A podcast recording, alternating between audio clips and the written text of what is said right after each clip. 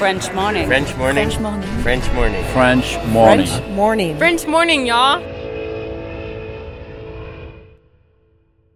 Cet épisode de French Expat vous est présenté par petitpoussinny.com. Crèche et maternelle bilingue français-anglais, elles accueillent vos enfants de 0 à 5 ans entre 8h et 18h dans leurs établissements de West Harlem, Brooklyn et du Lower Upper East Side. Appelez dès aujourd'hui le 212 663 7777 et dites French Expat afin d'obtenir une réduction de 500 dollars valable sur toute inscription de 6 mois ou plus avant le 31 mai 2024. Une belle manière de commencer l'année. Merci à Petit Poussin pour son soutien. Maintenant, place à l'épisode.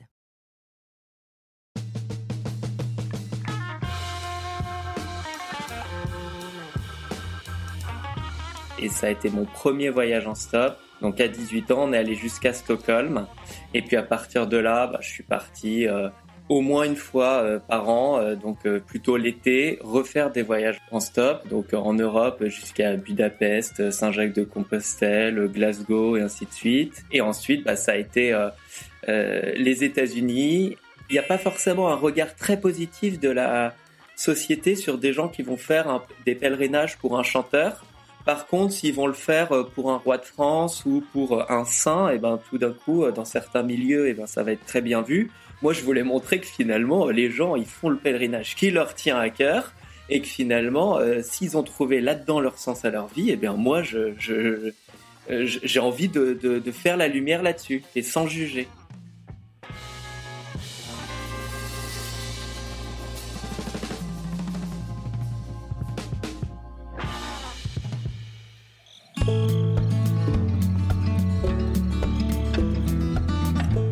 Des dernières élections présidentielles américaines, je suis tombée dans les médias sur le témoignage de ce Français. Un Français qui racontait ses rencontres avec le peuple américain après avoir parcouru le pays en stop. Il racontait avoir créé un podcast, un podcast qui s'appelle Pèlerinages américains, et je dois bien vous avouer qu'il était passionnant, alors je me suis mise tout de suite à écouter ses créations. Ce Français, il s'appelle Alexis Grardel, mais il préfère qu'on l'appelle Alex. Passionné d'aventure, de pop culture et d'histoire, il s'est mis en tête de raconter l'Amérique en la sillonnant, armé de son micro pour aller à la rencontre de ses habitants aux quatre coins du pays, dans des lieux à symbolique très forte, des lieux connus, respectés, importants. La tombe de Jacques Kerouac, le temple de l'église de Scientologie ou encore Strawberry Fields à Central Park. En tout cas, Alex ne lésine pas sur les kilomètres qu'il parcourt en stop. Alors bien entendu, j'ai eu envie qu'il nous raconte son voyage si particulier au micro de French Expat. Cet épisode a été enregistré il y a quelques années déjà. Si vous souhaitez des nouvelles fraîches, retrouvez le bonus enregistré il y a quelques semaines, d'ores et déjà en ligne. Vous écoutez French Expat, un podcast de French Morning. Ah oui, et moi, c'est Anne-Fleur Andrely.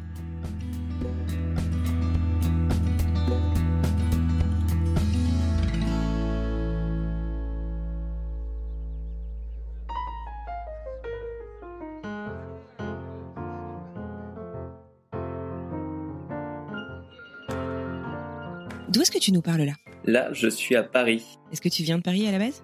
Euh, oui, enfin, j'ai grandi en région parisienne. Après, j'ai été expat justement. Euh. Je sais que c'est pas exactement pour ça qu'on va se parler, mais euh, j'ai vécu en Angleterre, au Canada et en Allemagne.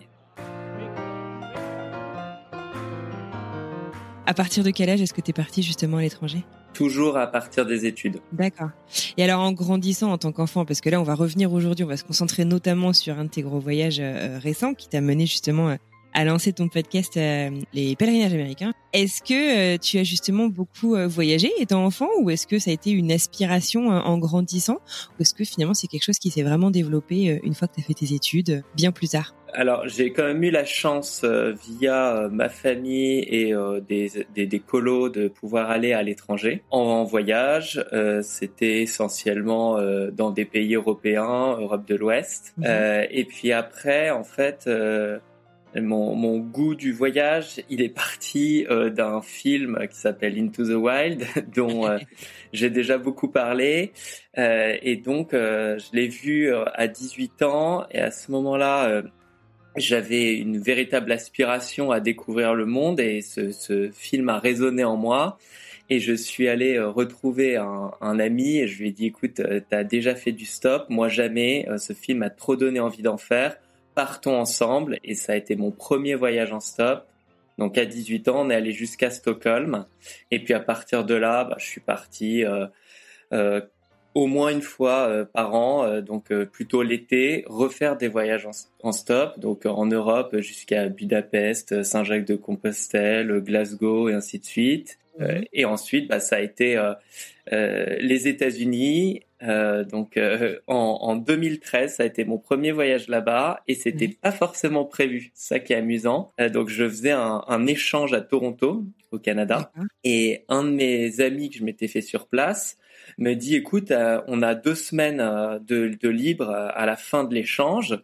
Euh, moi, j'ai prévu de descendre euh, jusqu'à la Nouvelle-Orléans. Je sais que tu as fait pas mal de stops dans ta vie. Est-ce que tu voudrais le faire avec moi qui n'en ai jamais fait? C'est ouf, la Nouvelle-Orléans, c'est tu traverses tout le pays, quoi. Enfin. Tu traverses toute la vallée du Mississippi. Effectivement, euh, moi, je lui ai dit, mais t'es malade. jamais. les, les Américains, ils ont des guns. C'est pas du tout le même deal. moi, moi, j'avais vraiment pas du tout envie. J'en avais une image très négative de ce ah point de vue-là. Et en fait, il, il m'a convaincu. Et puis ça a été la révélation. Euh, et donc on a fait ces deux semaines ensemble. Et euh, bah, pas plus tard que trois mois après, je suis reparti faire tout l'Ouest américain en stop. Et puis après, ça a été cette fois en solo.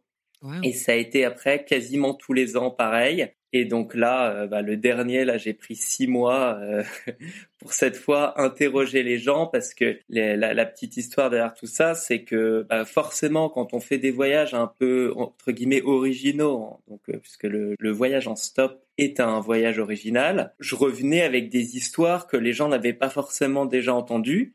Et donc, euh, je sentais qu'il y avait un véritable appétit pour ça. Et moi, j'adore raconter des histoires aussi. Donc, je me disais, est-ce qu'il n'y a pas moyen, un moment dans ta vie, que vraiment tu t'arrêtes et tu prennes le temps, tu partes euh, et donc tu définis le média que tu veux faire? Est-ce que ce sera un documentaire, un bouquin? Finalement, j'ai décidé un podcast. Mhm. Et donc, je suis parti avec euh, mon enregistreur, mon sac à dos, interviewer les Américains pendant six mois.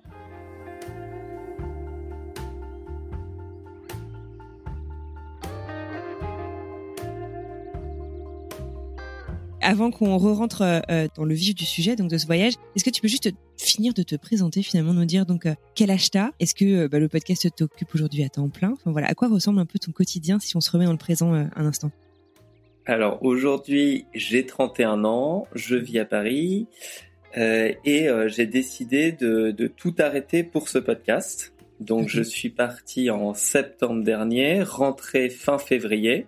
Mhm. Et depuis euh, donc euh, début mars, eh bien, euh, je, je travaille sur le podcast. C'est tout à fait nouveau pour moi puisque avant, donc j'ai fait une école de commerce et après j'ai fait une carrière dans un groupe de communication qui s'appelle Avas. Donc la première partie à Londres et ensuite la deuxième partie à Paris.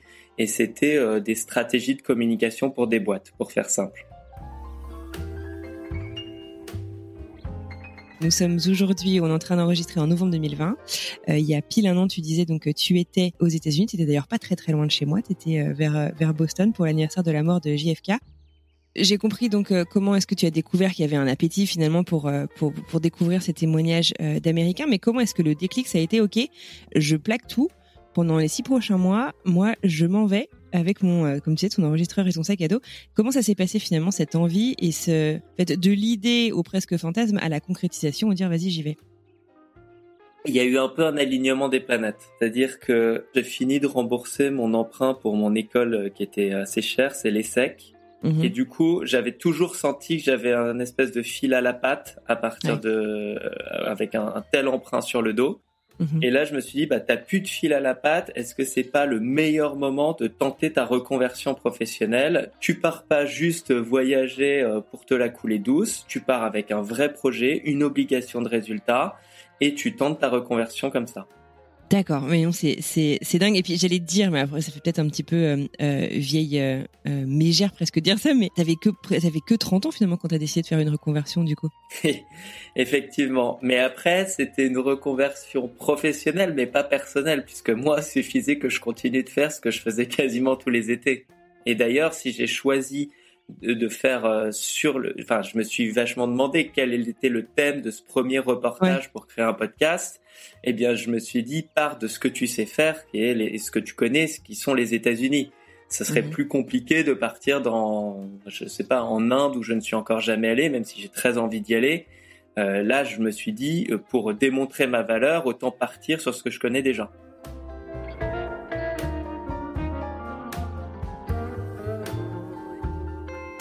Et alors, comment est-ce que euh, l'envie de raconter donc ces pèlerinages, comment est-ce que tu, tu, abordes ce sujet? Comment est-ce que enfin, cet angle a été trouvé? Tu le savais finalement avant de partir ou est-ce que tu l'as développé une fois que tu es arrivé sur place? Oui, euh, je le savais depuis le début. En fait, euh, moi, euh, il y avait un des endroits où j'avais très envie d'aller, qui était le bus d'Into the Wild. un peu en me disant, bah, c'est ce film qui m'a inspiré. Mhm. J'ai très envie d'y aller. Et en fait, un moment, je vais sur sur le forum du Routard et il y a quelqu'un qui dit qu'il a fait le pèlerinage là-bas. Hmm. Et je me dis ah d'accord, pèlerinage, c'est intéressant parce que moi, j'aimerais bien interroger plein de communautés américaines. Je sais que les Américains font des pèlerinages. Il y a 600 000 personnes par an qui vont à la maison d'Elvis, un million qui vont à celle de George Washington. Je commence à faire mes recherches. T'imagines bien que quand on crée un, enfin quand on part sur un thème comme ça, c'est pas juste une étincelle, c'est en fait 15 étincelles d'un coup qui se mettent ensemble et tu te dis en fait il y a il y a vraiment quelque chose. Et donc, en fait, un, un, pèlerinage, je me suis rendu compte que c'était pas forcément religieux. Pour ma part, j'étais allé en Israël et dans d'autres pays où j'avais vu des pèlerinages religieux. Et en fait, je me suis dit, bah, pour eux, c'est quasiment pareil. Et c'est ça qui est très intéressant, c'est de rencontrer des gens qui ont trouvé un sens à leur vie, qui sont passionnés et du coup, ils vont être ravis de me raconter pourquoi ils sont là. Et ça va permettre de faire un podcast qui est aventure et culture. Ce sera mon aventure aux États-Unis. Mhm. Il y aura de l'aventure pour aller à Into the Wild et en même temps, ce sera culturel puisque on comprendra pourquoi ces grandes icônes de l'Amérique ont encore une résonance euh, chez les gens aujourd'hui à tel point qu'ils vont faire des milliers de kilomètres pour eux. Et donc un pèlerinage, c'est une sorte de quête spirituelle. Un, un des aspects qui est intéressant dans cette quête, c'est aussi important le trajet pour y aller que la destination. Et du coup, c'est ça que j'aimais bien aussi.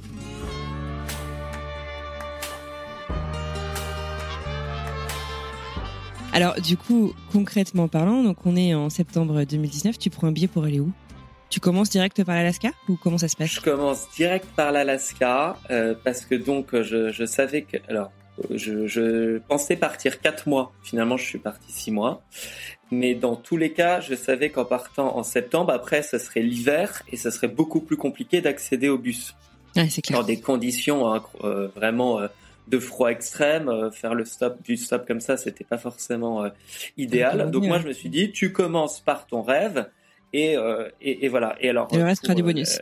le, le, reste sera un peu du bonus. Enfin, forcément, j'avais j'avais vraiment fait une map avec euh, tous ceux que je voulais pas louper aux États-Unis et ensuite tous ceux qui étaient du bonus qui dépendraient des gens qui me prendraient en stop. D'accord.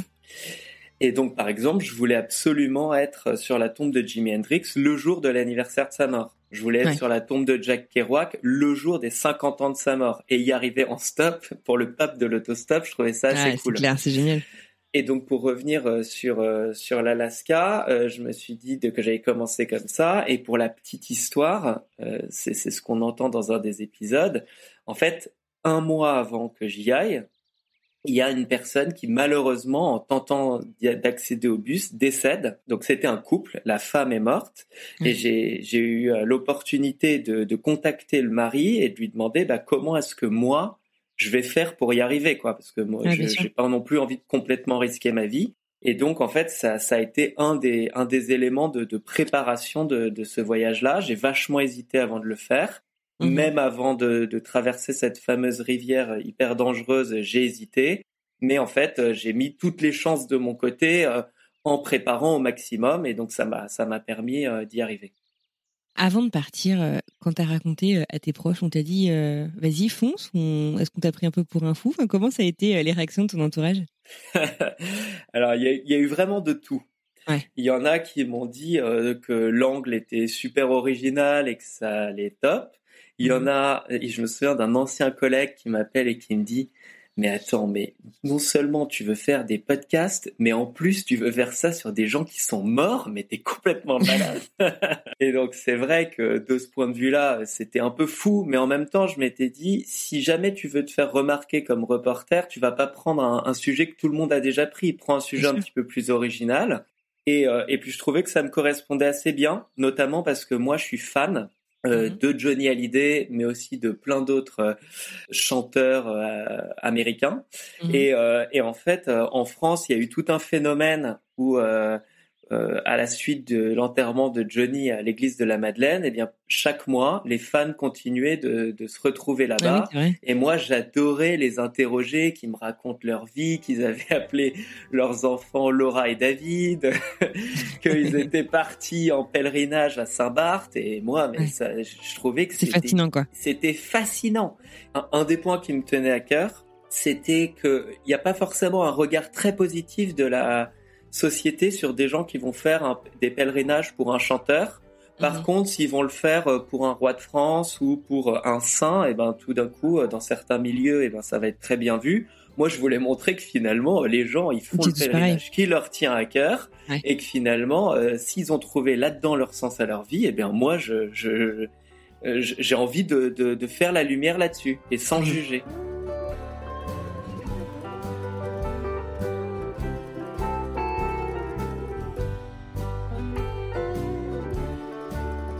Tu disais donc euh, tu as, commencé ta préparation, tu as contacté par exemple euh, cet homme euh, donc qui était endeuillé en essayant de traverser cette rivière avec sa femme. Mais d'un point de vue logistique, peut-être en termes de budget, tu as fait comment pour financer ce voyage? Parce que j'imagine que c'est pas un puits sans fond. comment ça s'est passé? Peut-être un, premier élément avant aussi dans la préparation, c'est que j'ai été faire des enregistrements en France parce que je n'avais jamais avant fait d'interview euh, comme ça. T'as testé ton concept J'ai testé mon concept à plusieurs lieux de pèlerinage américains en France. Sur ah, la tombe de Jim Morrison, sur les plages du débarquement, le jour des 75 ans de, du débarquement. Donc j'ai fait du stop avec des mecs qui avaient des vieilles jeeps et tout, c'était trop marrant. Excellent. Et puis encore d'autres sur la tombe de Lafayette et ainsi de suite. Et donc mhm. J'ai vu que le concept marchait, ce qui m'a vachement rassuré aussi. Oui, bien sûr. Au niveau logistique, en fait, c'était pas un voyage qui coûtait très très cher. Donc j'avais mis de l'argent de côté et en fait, en voyageant en stop, en dormant chez l'habitant ou sous la tente au début jusqu'à ce que je perde ma tente, eh bien euh, c'était c'était vraiment euh, pas, cher. En fait, la plupart de mon budget passait dans les cadeaux que je faisais aux gens pour les remercier. Quand je dis cadeau, euh, c'est pas, euh, je leur ferai pas un saut en parachute, mais je leur payais des coups, euh, je leur achetais des petites spécialités du coin, et voilà.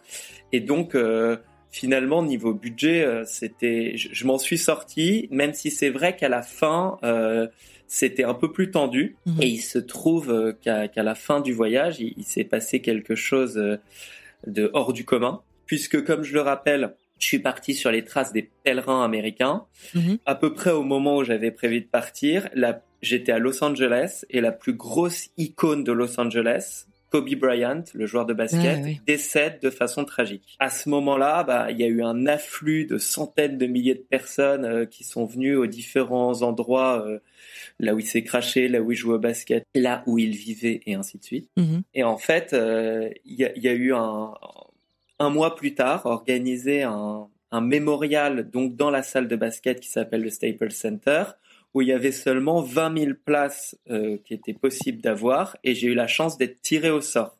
C'est dingue. Sauf que le et donc sur franchement des, des, des, millions de personnes qui voulaient une place. Donc euh, j'ai eu une chance de dingue, même s'il faut toujours rappeler que c'est une tragédie la mort de Kobe Bryant. Bien sûr. Et à ce moment-là, j'écris à un ami, je lui dis écoute, ça fait euh, cinq mois là que, que je voyage, j'ai déjà repoussé plusieurs fois mon billet d'avion. C'est vrai que c'était assez éprouvant comme voyage. Mhm. Et, euh, et là, on me demande de payer pour cette place. Du coup, ça implique encore que je paye pour décaler mon billet d'avion. Qu'est-ce que je fais? Et il m'a il m'a écrit un message. Il m'a dit écoute, t'es pas parti faire un, reportage sur le jardinage ou la pêche, t'es parti faire un reportage sur les pèlerinages américains, c'est le plus gros, il faut que tu restes. Et donc là, j'ai puisé dans mes dernières réserves pour rester, et bien sûr, je l'ai pas regretté. Sur le papier, c'était évident qu'il fallait rester, mais il y a certains moments où c'est fatigant, et euh, quand on sait euh, jamais où est-ce qu'on va dormir, c'est compliqué, quoi. Justement, euh, est-ce que tu avais identifié des points de chute un petit peu avant de partir? Parce qu'avec tous les voyages que tu avais déjà fait euh, tous les étés auparavant, j'imagine que tu connaissais un petit peu du monde euh, dans le pays. Comment comment t'as géré ça? Alors bien sûr, j'avais quelques connaissances et des points de chute. En fait, je m'étais dit n'en prends pas trop en avance parce que de toute façon, je savais pas les dates exactes où j'allais être partout. J'avais quelques gros jalons et je me suis dit dans des villes comme New York ou Los Angeles, eh bien là je sais qu'il y a plusieurs lieux de pèlerinage. Pour prendre l'exemple de euh, New York, par exemple, il y a le mémorial du 11 septembre, qui est un lieu de pèlerinage, euh, notamment euh, pour les pompiers qui sont morts là-bas. Et aussi, il y a le mémorial de John Lennon. Après, il y en a plein d'autres, mais c'est juste pour prendre un exemple.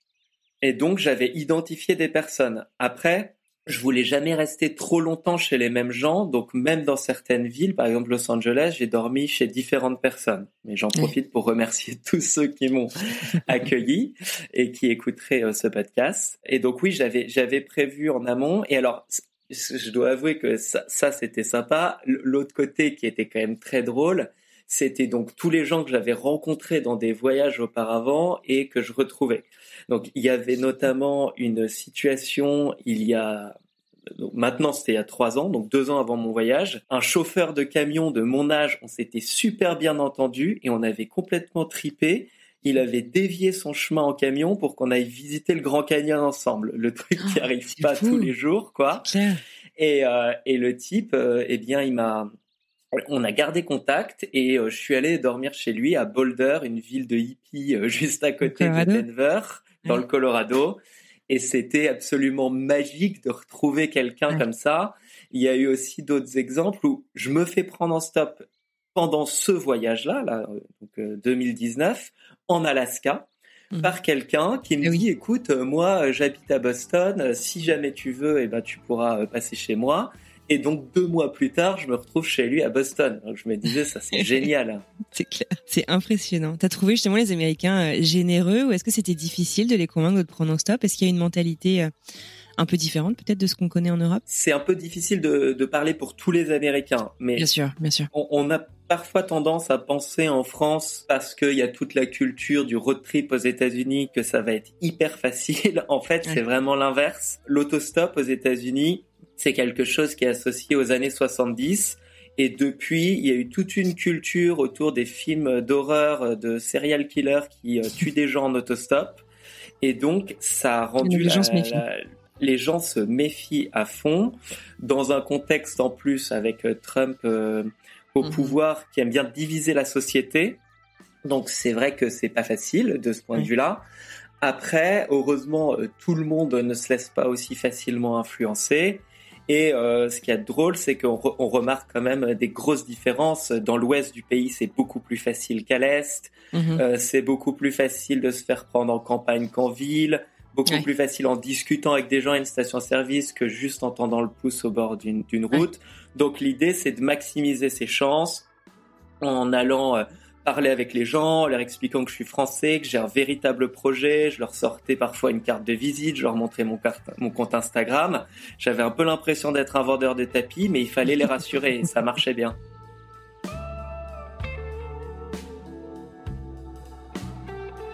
Et d'ailleurs, comment est-ce que tu as géré? Parce que je, pense à un épisode euh, récemment que j'ai écouté euh, où tu te retrouves dans le New Jersey.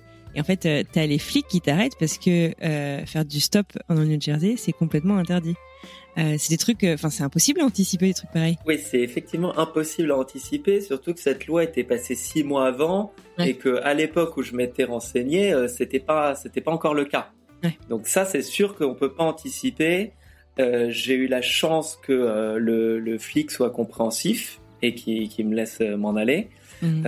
après, forcément, ce genre de, de, de voyage a une part de risque mais si le seul risque c'est de me faire arrêter par les flics, franchement, ça me va. Ça fait partie du folklore presque. oui, oui, oui. Enfin, euh, quand on sait qu'il y a tellement, enfin, il y a, il y a plus d'une arme par personne aux États-Unis, c'était pas les mm. flics qui me faisaient peur. J'étais plutôt rassuré quand je les voyais.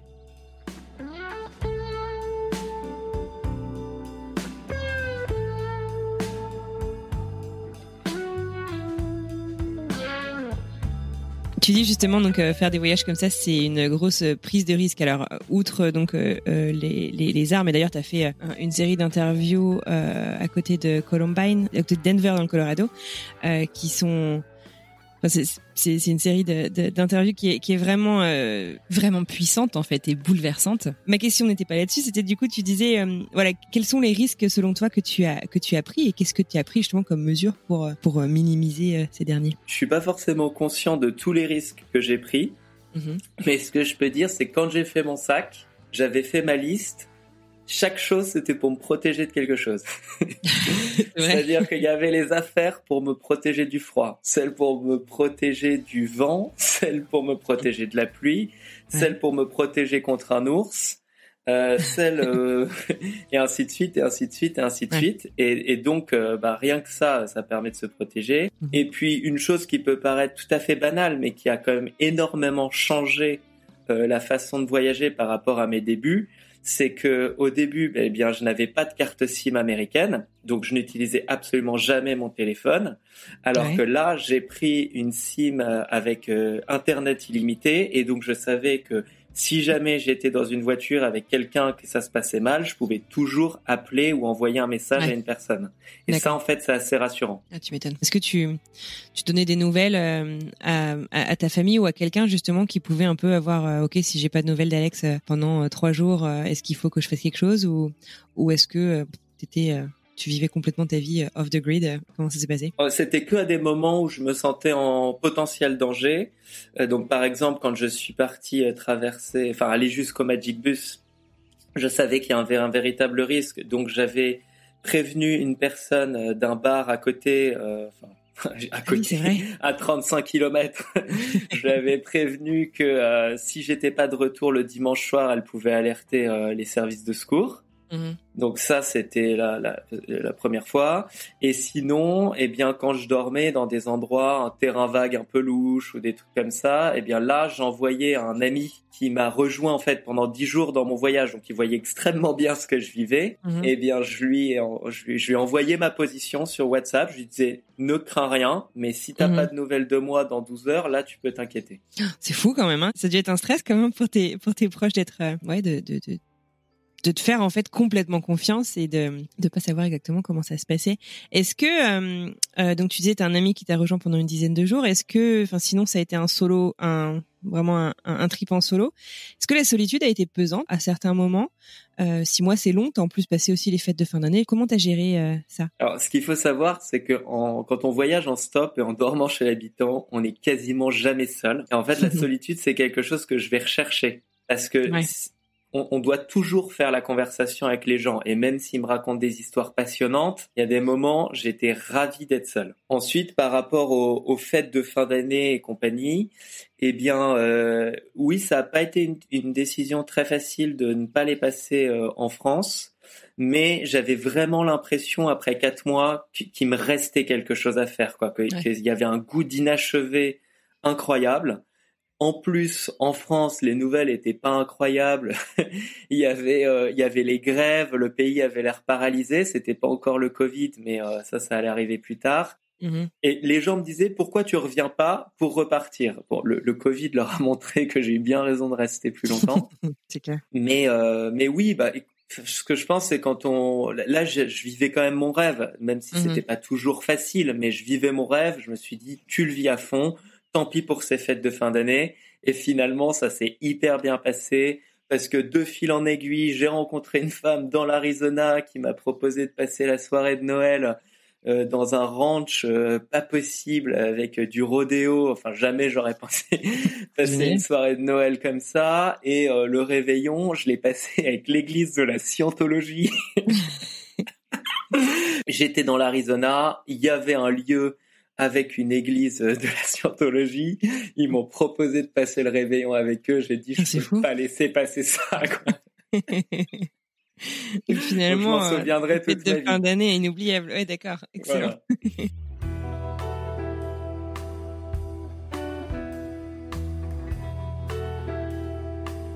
Est-ce que euh, ce, voyage euh, t'a apporté euh, des doutes aussi? Enfin, je veux dire, est-ce qu'il y a un moment où tu as douté un peu du bien fondé de ton projet Et si oui, bah, comment est-ce que tu t'es relancé? Alors, il y a eu un moment un peu dur. Après, après deux mois, en fait, j'avais traversé de la côte ouest à la côte est. Donc j'avais déjà fait toute une traversée et entre guillemets sans tricher, c'est-à-dire 100% en stop. Et là j'arrivais euh, sur la tombe de Jack Kerouac, c'était euh, donc le, le jour des 50 ans de sa mort et à partir de là, ça a été difficile de se remotiver parce que j'avais l'impression que si mon voyage s'arrêtait là, c'était déjà incroyable ce que j'avais eu la chance de vivre. Il se trouve que c'était fin octobre, donc ça y est, il commençait à faire sacrément froid. J'étais mhm. plutôt dans le nord du pays.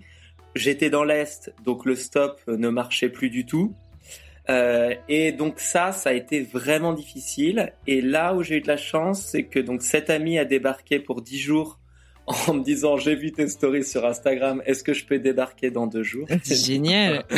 ok, donc il a pris un avion de Paris et ce qui était drôle, c'est que c'est avec lui que j'avais fait mon premier voyage en stop après avoir vu Into the Wild. Donc pour moi, c'était incroyable cette coïncidence. Donc je le salue bien sûr, il s'appelle Foucault.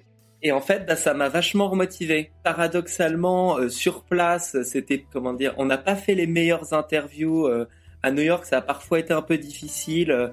Il, lui, il voulait aussi un peu faire la fête, euh, ce qui est normal. Il vient dix jours euh, à New mhm. York. Il voulait pas juste faire des interviews sur des tombes. Sur le sur le coup, je lui dis oh bah t'es pas très sympa parce que moi, tu sais bien que c'est mon projet, nanana. Et en fait, ça m'a libéré l'esprit quoi. Ça m'a complètement euh, remotivé.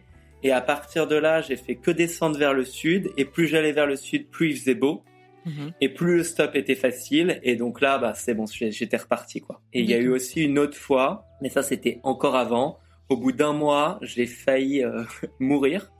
Euh, en fait, j'ai fait une chute depuis un canyon. Donc, je vais vous raconter. Euh, moi, j'aimais bien euh, dormir donc dehors, et spécialement en plein air. Et donc, j'étais dans un parc naturel à côté de Moab. Euh, Moab, c'est euh, dans euh, l'Utah, donc c'est les fameux parcs avec des arches rouges. donc de, de, cartes postales. C'est ton logo d'ailleurs, non? C'est pas un logo de.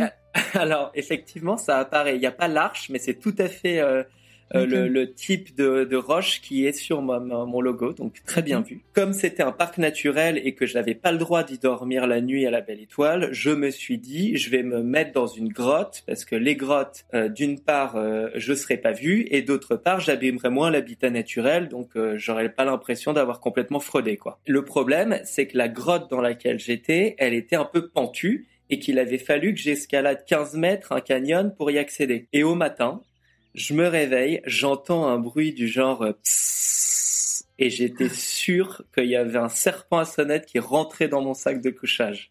Oh le bal. Et moi, oh. j'ai j'ai une phobie des serpents, donc je ne saurais jamais si c'était mon inconscient qui a parlé ou quoi. Il n'empêche que je me suis secoué mais comme un malade, j'étais ah. hystérique oh, et je me suis tellement secoué que j'ai basculé en dehors de la, en oh, dehors de la grotte et que j'ai roulé comme un rondin de bois, comme dans les dessins animés, sur les roches et les cactus jusqu'en bas du canyon. Oh et qu'en fait, j'aurais jamais dû survivre, mais j'ai survécu. Donc euh, là, j'ai touché tous mes membres. J'ai regardé partout si j'étais si j'étais rien de cassé, si j'étais vivant. Et j'avais une douleur au, au, au, pouce euh, du pied droit.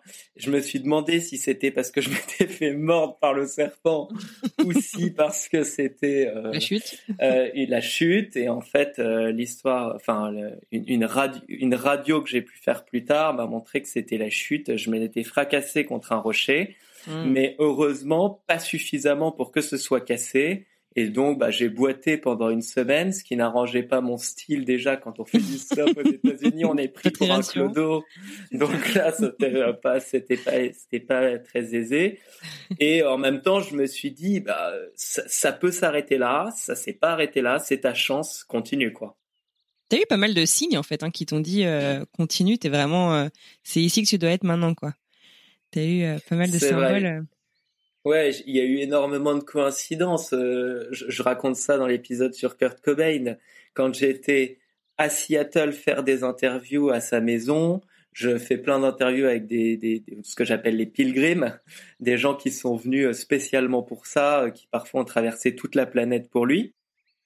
Et puis 1500 kilomètres plus tard, justement dans l'Utah, le dernier trajet jusqu'à Moab, je le, donc euh, je me fais prendre en stop par une femme dans un van et qui euh, s'avère connaître, euh, enfin d'une part être une énorme fan de Kurt Cobain mhm. et d'autre part grâce à, au fait qu'elle soit fan, elle a été amenée à rencontrer la femme de Kurt Cobain, Courtney Love, elle a fini par bosser avec elle pendant dix ans et donc Kurt Cobain a complètement changé sa vie. Et en plus, elle est détentrice du nom de domaine kurtcobain.com elle m'a pris sur une mini route de l'Utah. Enfin, le truc, euh, là, je me disais effectivement, tu dois être là et nulle part autre.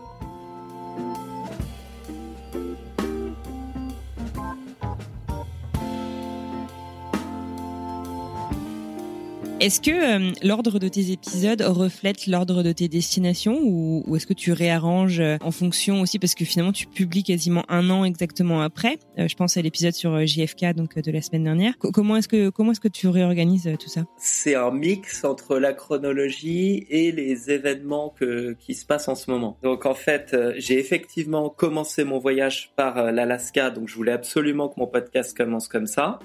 Et ensuite, j'ai, euh, je m'arrange pour que on suive plus ou moins le trajet, mais euh, je fais des entorses. Et donc, euh, par exemple, parce que c'était les élections américaines, je voulais absolument parler à ce moment-là de JFK, George Washington, Lincoln et compagnie. Et donc, j'ai fait rentrer ces pèlerinages à ce moment-là.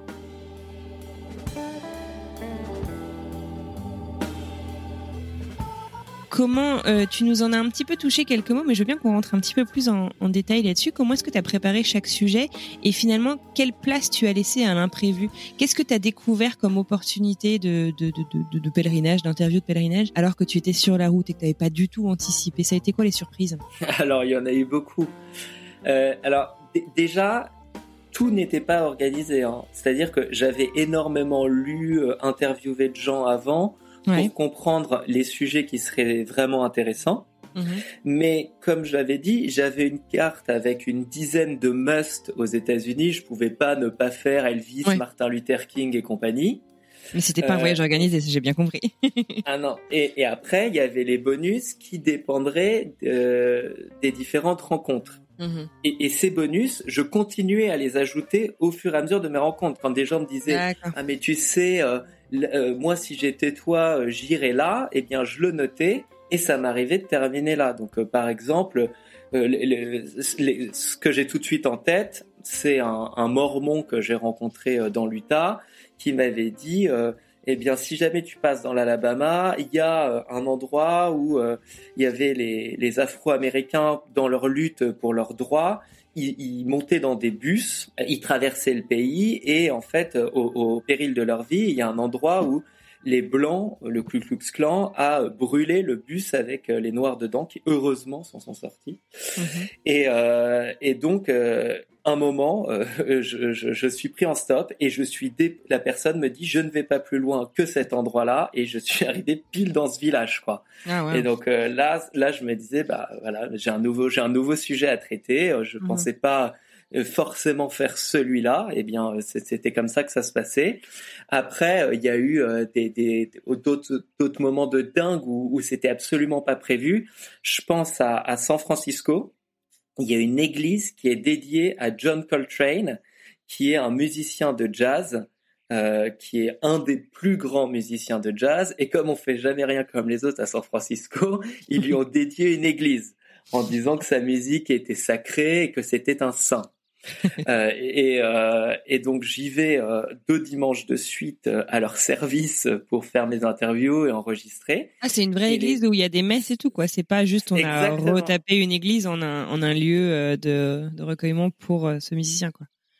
Alors, il se trouve qu'ils utilisent une église déjà existante. Et qu'une fois par semaine, elles, ils, ils, mettent leurs icônes et compagnie, mais ils font comme une vraie messe Sauf que euh, 90% du temps est passé à faire du jazz. c'est génial. Donc c'est assez incroyable. et des gens viennent du monde entier pour ça. Donc c'est ça que je voulais traiter comme sujet là-bas. Mm-hmm. Donc et, et en fait les, les deux semaines de suite, ils ont énormément parlé de quelqu'un qui était batteur dans cette église pour leur service et qui est mm-hmm. décédé. Et il se trouve que ce type était une icône du skate à euh, San Francisco. Or, San Francisco, c'est la ville du, euh, mondiale du skate. Et du coup, chaque, euh, chaque semaine, venaient énormément de jeunes en souvenir de lui, qui racontaient tout. Mais je me disais, mais en fait, ce type, c'est une icône. On n'en a jamais entendu parler. Mais Et il se trouve qu'en plus, il y avait ses parents qui étaient là, je leur dis bah qu'est-ce que vous en pensez et tout, ils me disent bah ouais moi on est assez d'accord, nous en plus ça nous ferait plaisir. Donc vas-y suis-nous.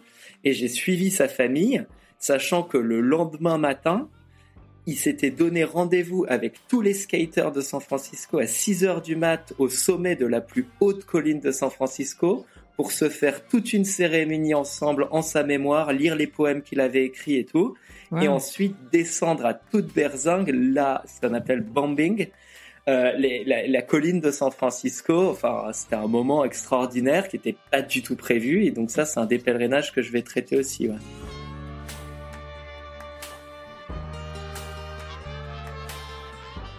Je vais te poser une question un peu vache. Si tu devais choisir, et je sais que c'est difficile, une des rencontres qui t'a le plus marqué et peut-être aussi est-ce qu'il y a une rencontre, euh, je sais pas, que tu voudrais oublier ou qui a été plus difficile qu'une autre? Alors, bah, je vais commencer par celle qui m'a le plus euh, marqué.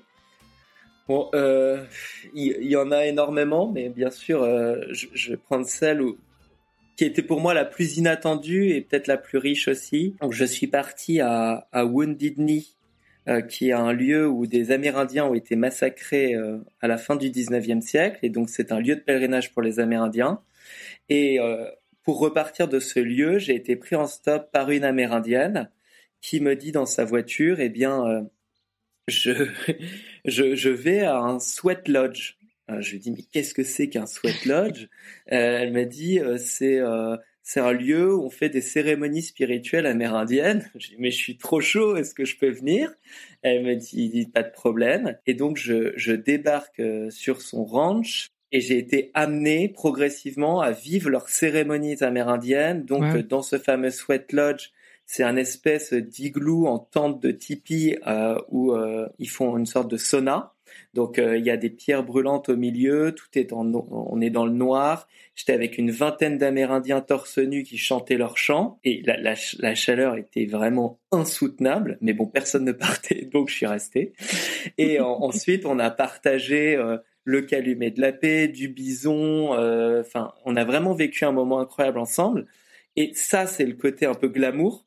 Mais ce qui m'a aussi marqué, en fait, c'est qu'elle m'a expliqué la situation de la réserve dans laquelle euh, se, ils, se, ils se trouvent. Et eux, ils sont plutôt euh, très favorisés par rapport au, reste de la, de la réserve. Elle m'a expliqué que c'était l'endroit le plus pauvre de tous les États-Unis, que c'était euh, même pas le quart monde, c'était encore pire que ça, mhm. avec plus de 80% de chômage. Et en fait, elle m'a vachement ouvert les yeux sur la réalité des Amérindiens, tout en me parlant de ce côté spirituel et en disant voilà que eux, ils demandaient la force aux ancêtres de passer, euh, euh, comment dire, de, s'en sortir dans ces étapes difficiles, quoi. Mhm. Et ça, je trouvais que tout était réuni euh, ici à ce moment-là. Enfin, c'était c'était magique, quoi. Enfin, c'était à la fois triste et magique. Mhm. Donc ça m'a ça m'a énormément. Dans quel coin des US qu'il était? Donc Wounded Knee, c'est dans le Dakota du Sud. C'est pas très loin du Mont Rushmore et donc c'est nord-ouest. D'accord. Et, et une rencontre que je voudrais oublier, et ça s'est pas passé pendant ce voyage-là, mais ça s'est passé dans un autre voyage en 2017 Mhm. où en fait euh, la, la personne qui m'a pris en stop euh, pensait que j'étais monté dans sa voiture pour euh, qu'on ait en, anglais du sexe ensemble quoi. Et là ça a été assez difficile. Heureusement tout s'est bien passé, j'ai réussi à sortir de la voiture sans m'être fait violer ou quoi que ce soit. Mais c'est vrai que je me suis rendu compte à ce moment-là qu'il y avait un véritable risque parce que bah, j'aurais pu finir dans euh, au fin fond d'une forêt, quoi. Euh, et donc, bah, forcément, euh, désolé un peu de casser l'ambiance, mais voilà, ça peut arriver. sûr. moi, je continue de penser que ce que je vis, ça reste énormément de belles rencontres, et donc ça m'a appris aussi à me protéger un petit peu plus. C'est pour ça que j'ai parlé de la carte SIM, euh, que je vais de plus en plus parler avec les gens avant de monter dans leur voiture.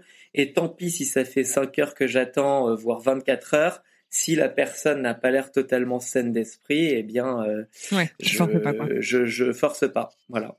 Et justement, est-ce que tu as fait euh, des breaks entre certaines euh, explorations? Tu sais que tu recherchais justement aussi un peu de, solitude par moment. Est-ce que tu as, pu faire quelques pauses ou, est-ce que tu as toujours enchaîné, ok, à suivre finalement, comme tu disais, quoi, au, gré des rencontres, à toujours repartir vers une nouvelle destination? J'ai pu faire quelques breaks. Alors, je suis passionné des États-Unis euh, notamment pour ces parcs naturels.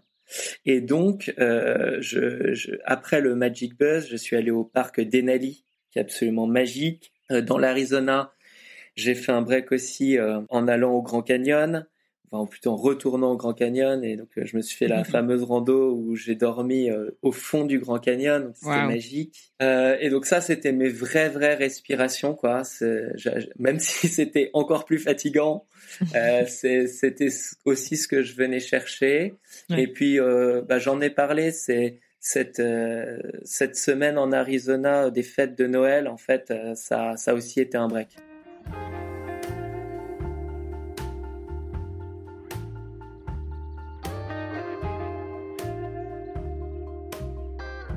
Du coup, là, au moment où va sortir cet épisode, ça fera à peu près presque un an euh, que tu seras rentré. Avec euh, le recul du coup de cette petite année, qui était en plus un peu particulière euh, du fait du contexte mondial qu'on connaît tous, est-ce que tu saurais me dire en quoi ce voyage et peut-être cette série de voyages, puisque si je te, si je t'écoute bien, ça fait en fait une dizaine d'années que, que, que, tu voyages de la même manière, alors peut-être pas toujours avec la même intensité, mais Comment est-ce que du coup ce voyage t'a changé, a changé le Alex d'aujourd'hui, euh, fin 2020 J'aime bien cette question. La différence, c'est que cette fois, il y a un résultat. Il y a un podcast et avant, il y avait des, journaux intimes, si on peut parler comme ça. Et en fait, bah, j'ai l'impression d'avoir vraiment trouvé ma vocation qui est d'une part euh, de faire des reportages pour sensibiliser euh, des gens à, à dire différentes situations euh, aux États-Unis. donc j'aime bien faire ça à travers un podcast qui est culture et aventure. Pour moi, l'aventure, c'est vraiment la clé d'entrée pour accéder à la culture. Ça, euh, bah, j'ai des très bons retours dessus, donc c'est vrai que c'est très agréable. En tout cas, j'ai l'impression que ça t'a complètement révélé et que ça a complètement changé euh, en profondeur finalement la personne que tu veux être et que tu es aujourd'hui. Oui, et justement. Tu as raison. J'ai l'impression d'être beaucoup plus en alignement et en vérité avec moi-même. Ouais avec la personne que tu voulais être et euh, voilà, c'est très agréable. Euh, après, euh, c'est sûr qu'il faut aussi pouvoir en vivre. Et donc aujourd'hui, eh bien, ce podcast ne me rapporte pas d'argent, mais c'est une vitrine. Et vu les très bons échos que j'ai, eh bien, c'est sûr que ça me donne envie de continuer et de pouvoir ensuite vendre d'autres projets de podcast. Donc justement, en fait, dans le futur, même si tu as encore beaucoup de boulot, puisque tu, enfin, T'en es à l'épisode combien là de, de pèlerinage américain? Là aujourd'hui j'ai sorti 10 épisodes. D'accord, et j'imagine que t'en as encore plein plein plein, non? Oui j'en ai plein plein plein, j'en ai encore au moins une vingtaine. Waouh Génial. Et donc du coup, tu serais prêt à, renouveler cette expérience, euh, à vendre ça peut-être à, je sais pas, un grand média euh, français pour euh, une autre destination, c'est ça que tu veux dire? Oui, bien sûr, à vendre ça pour une autre destination et en premier, celle qui me vient en tête, c'est la France, puisqu'il y a aussi des pèlerinages en France. Et puis ça s'y prête plutôt pas mal actuellement.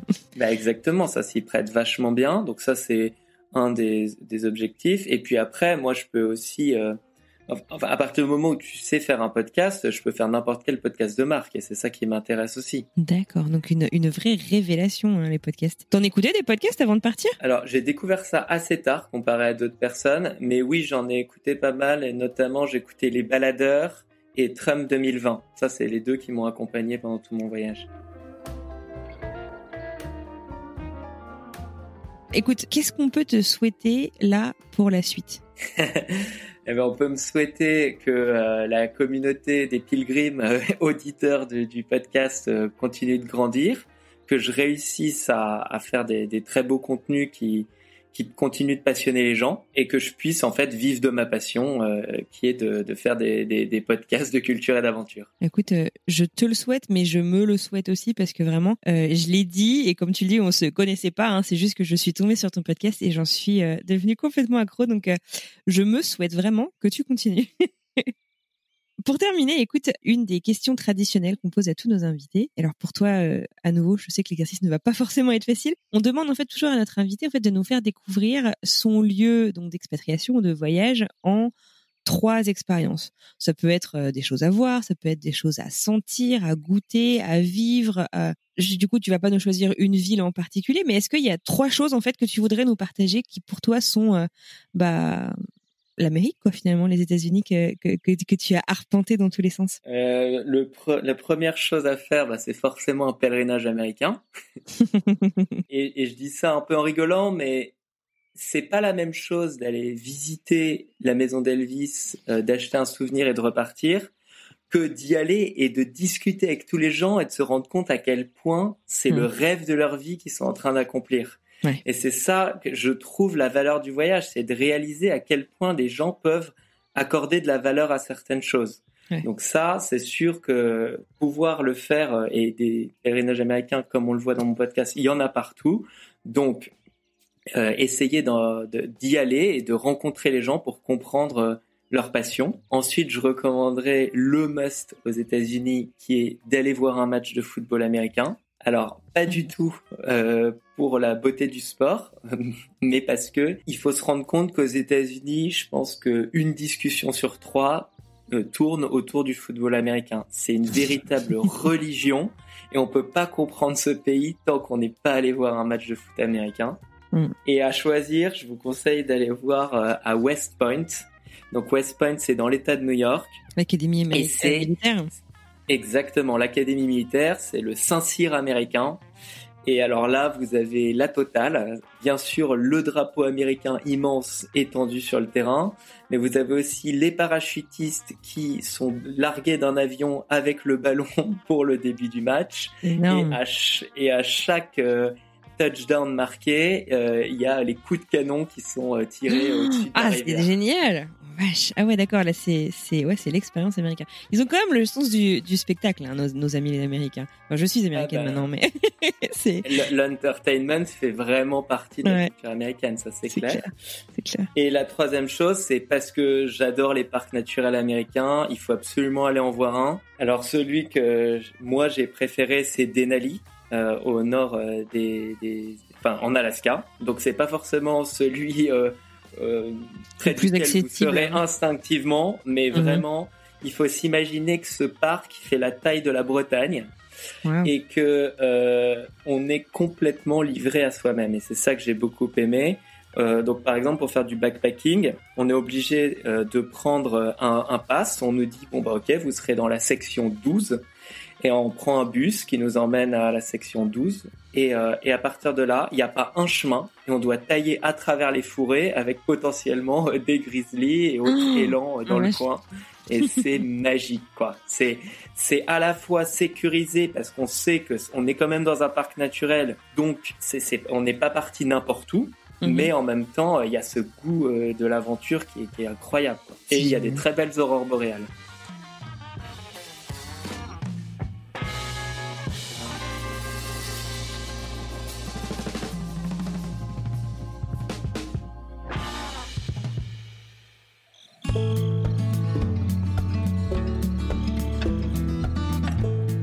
Voilà, c'est tout pour aujourd'hui. J'adresse à nouveau un grand merci à Alex pour cet échange que j'avais trouvé passionnant. Et je vous dis un grand merci à vous aussi de nous avoir écoutés jusqu'au bout. J'espère que cet épisode vous aura plu autant qu'à moi.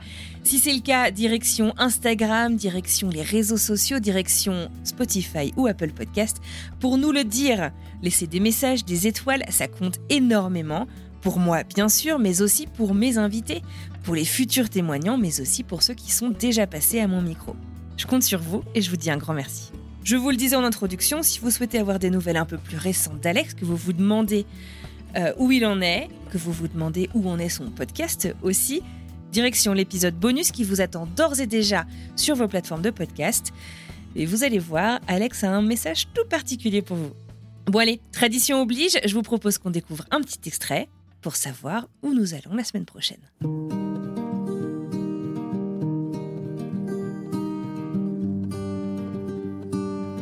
Et c'était très différent forcément cette année où à la fois les deux QG n'étaient pas au même endroit et donc on se sentait pas comme en 2016 toute une ville qui vivait au rythme de l'élection et tout le pays avait des yeux fixés sur New York. Ça, c'était magique aussi. Moi, c'était ma première fois, donc ça me paraissait naturel. Mais quand j'y réfléchis, euh, non, c'était pas une élection normale à tout point de vue.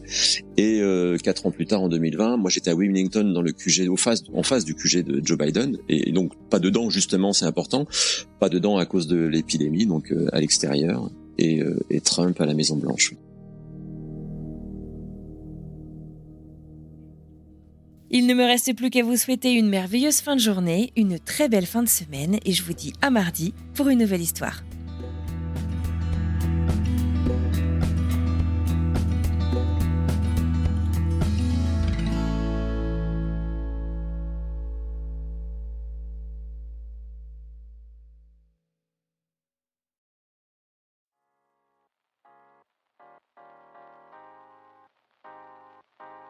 Vous venez d'écouter un podcast réalisé par moi-même, Anne-Fleur Andrely, mixé et habillé par Alice Krief et produit par French Morning. French Expat n'est pas le seul podcast de French Morning. Pour retrouver tous les podcasts du groupe, rendez-vous sur frenchmorning.com slash podcast. À bientôt!